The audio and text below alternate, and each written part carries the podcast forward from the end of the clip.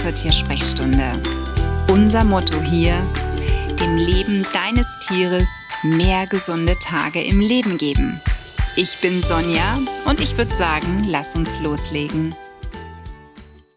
Manchmal erlebe ich auch durchaus kuriose Anfragen im Rahmen meiner Online-Beratung. Und eine ziemlich suspekte Anfrage bekam ich vor einiger Zeit. Da wurde ich zu einem zu Beginn noch recht normal aussehenden Fall gerufen. Es ging um ein Tier mit Problemen an den Gelenken.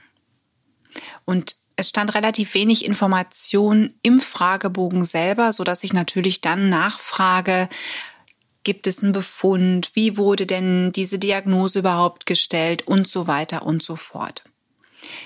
Mir tat die anfragende Person ausgesprochen leid, denn sie war schon bei einer Kollegin und mit dem Kater auch schon wohl länger in Behandlung. Das Problem, was dort scheinbar nur gewesen ist, ähm, die Mittel, die ausgewertet wurden, brachten wohl immer nur kurzzeitig was oder gar nichts. Und nun wollte sie endlich mal wissen, bei einem gezielten Mittel in einer hohen Potenz, was kann ich tun? Wie kann ich dieses Mittel denn weiter nutzen, weil scheinbar das meinem Tier am besten hilft?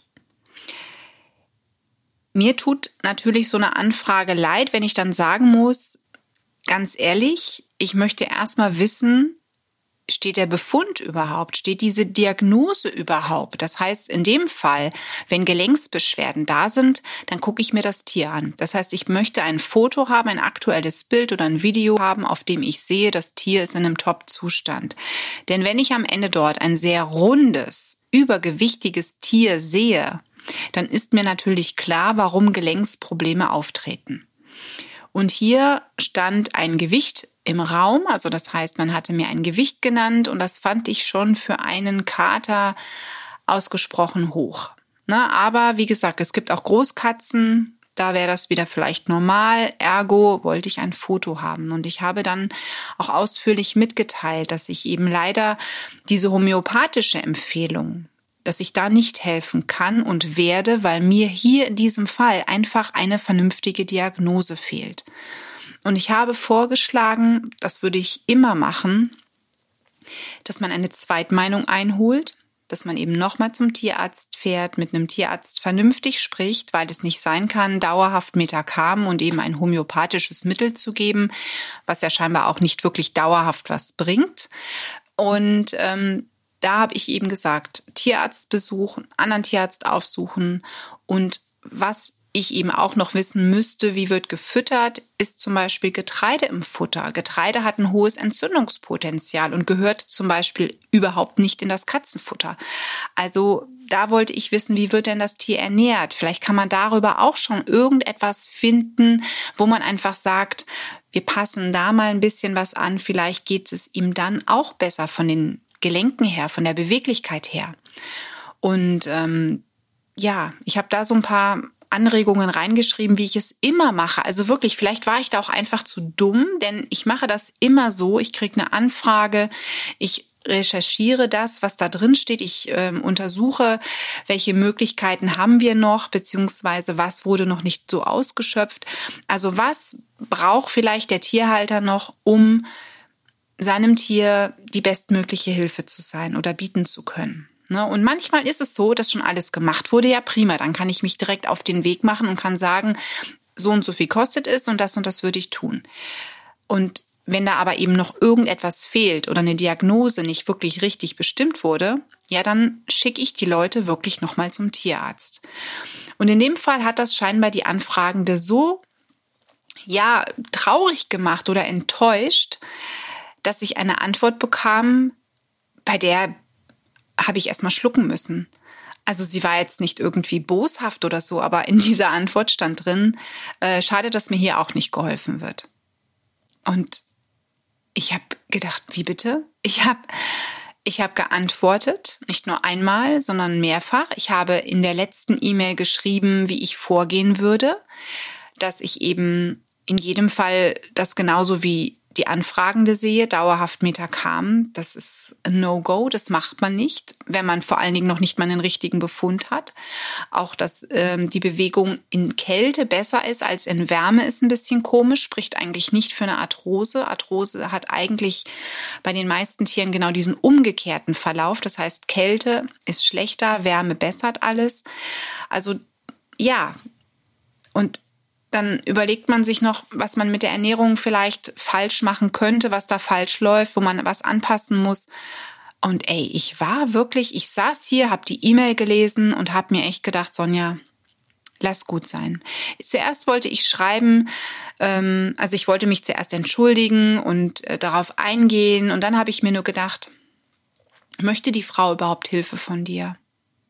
Vielleicht möchte sie nur dass man ihr eine Potenz sagt und eine Dosierung dafür sagt. Vielleicht hat sie auch gar keinen Tierheilpraktiker, sondern hat sich das Ganze selbst irgendwo herausgesucht. Das kann auch sein. Ne? Ich meine, ich bekomme selten irgendwelche schriftlichen Therapieempfehlungen von Kolleginnen und Kollegen, sondern meistens sagt man ja, wir waren schon beim Tierheilpraktiker und die haben das und das gesagt. Ich prüfe das nicht nach.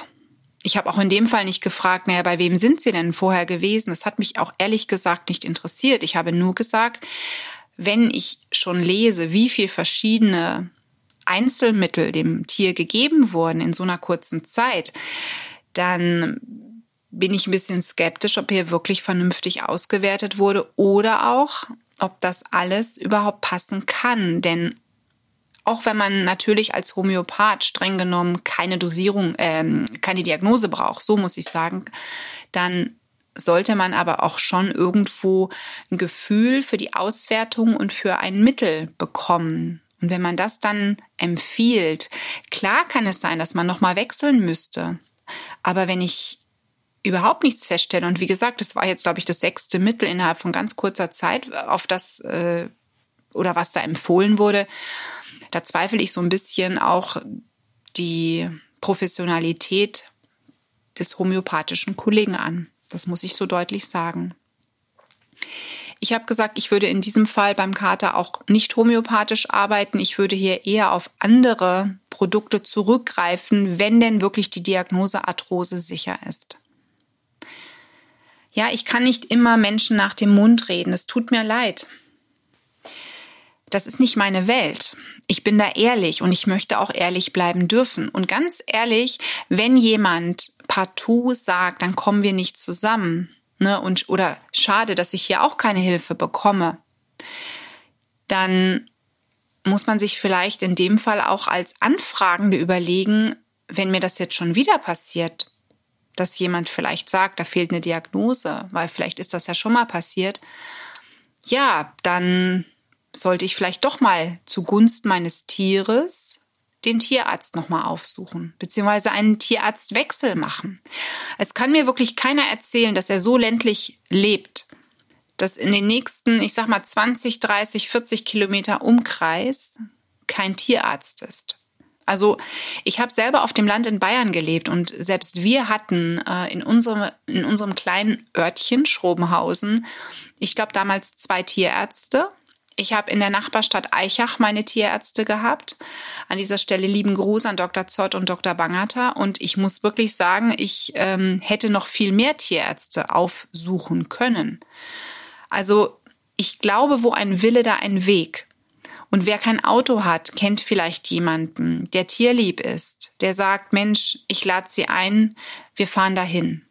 Ich habe das auch schon mit Kunden gemacht, dass ich ähm, entweder Besorgungsdienstleistungen für ältere Kunden übernommen habe. Zum Beispiel, wenn ich gesagt habe, ich fahre eh ins Futterhaus zum Beispiel einkaufen, ich kann Ihnen was mitnehmen. Und dann habe ich die Dosen eingekauft für die Katze oder für den Hund und habe die dann den älteren Herrschaften vorbeigebracht. Also ganz ehrlich, wir Tierhalter halten doch zusammen. Und da kann mir niemand erzählen, es gibt keine Möglichkeit, eine Zweitmeinung, eine tierärztliche Zweitmeinung einzuholen. Es gibt auch viele Tierärzte, die online arbeiten. Das heißt, selbst da hätte man natürlich auch gewisse Informationen Online-Tierärzten zur Verfügung stellen können, aber jede Wette, da hätte jeder Online-Tierarzt, der vernünftig arbeitet, auch gesagt, wir brauchen ein Röntgenbild. Wir können ja nicht irgendwie anhand von einem Bild sagen, ach, das Tier hat Arthrose. Das können wir auch nicht anhand von einer Untersuchung sagen. Man kann eine Vermutung äußern. Doch wenn das, was der Tierarzt empfiehlt, nicht anschlägt, ja, hm, dann scheint es ja vielleicht doch was anderes zu sein, oder?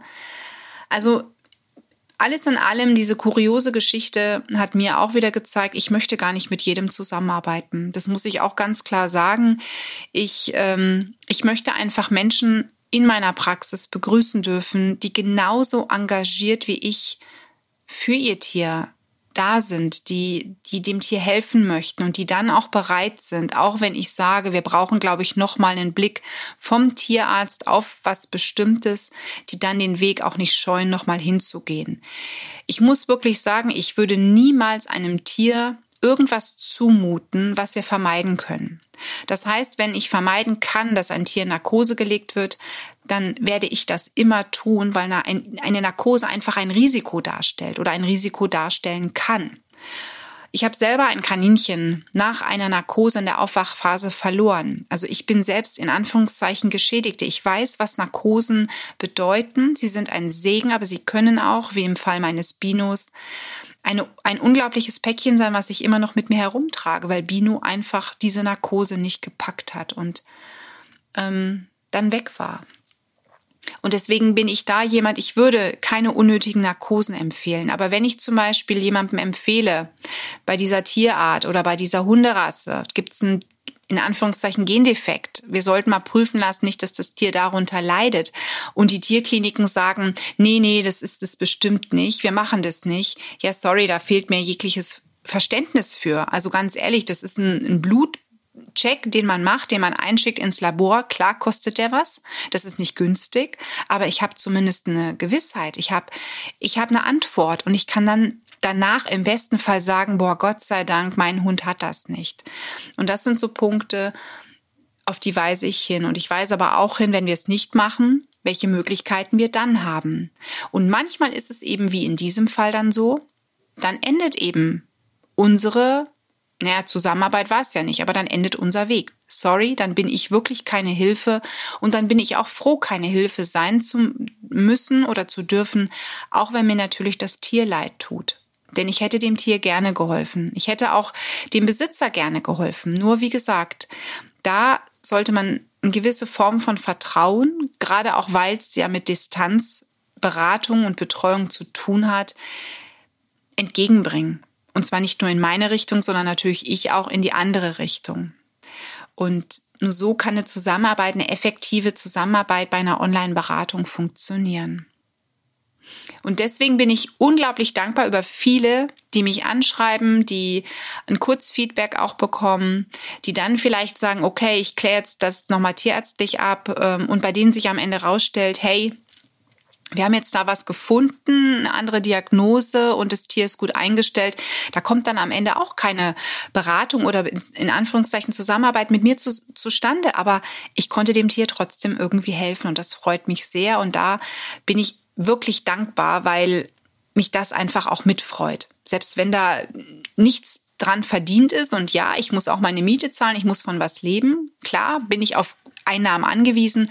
Aber in diesen Fällen bin ich auch echt dann immer nur dankbar, dass ähm, mein Tipp vielleicht der entscheidende war, auf den man gehofft hatte, um dem Tier am Ende tierärztlich dann auf eine stabile Basis setzen zu können, ne? Die Genesung einfach weiter voranschreitet oder die Linderung. In diesem Sinne, Kuriositäten aus meinem Praxisalltag, heute mal eine Geschichte daraus. Und ich sage an dieser Stelle alles Liebe für dich und dein Tier. Die Tiersprechstunde. Präsentiert von mir, Sonja Tschöpe, Tierheilpraktikerin und Tierernährungsberaterin. Und die, die du jederzeit für eine Online-Beratung buchen kannst. Klick mich auf www.animal-visite.de oder finde mich im Social Media Alle Links dazu findest du in den Show Notes und ich sage ganz herzlichen Dank für deine Bewertung auf iTunes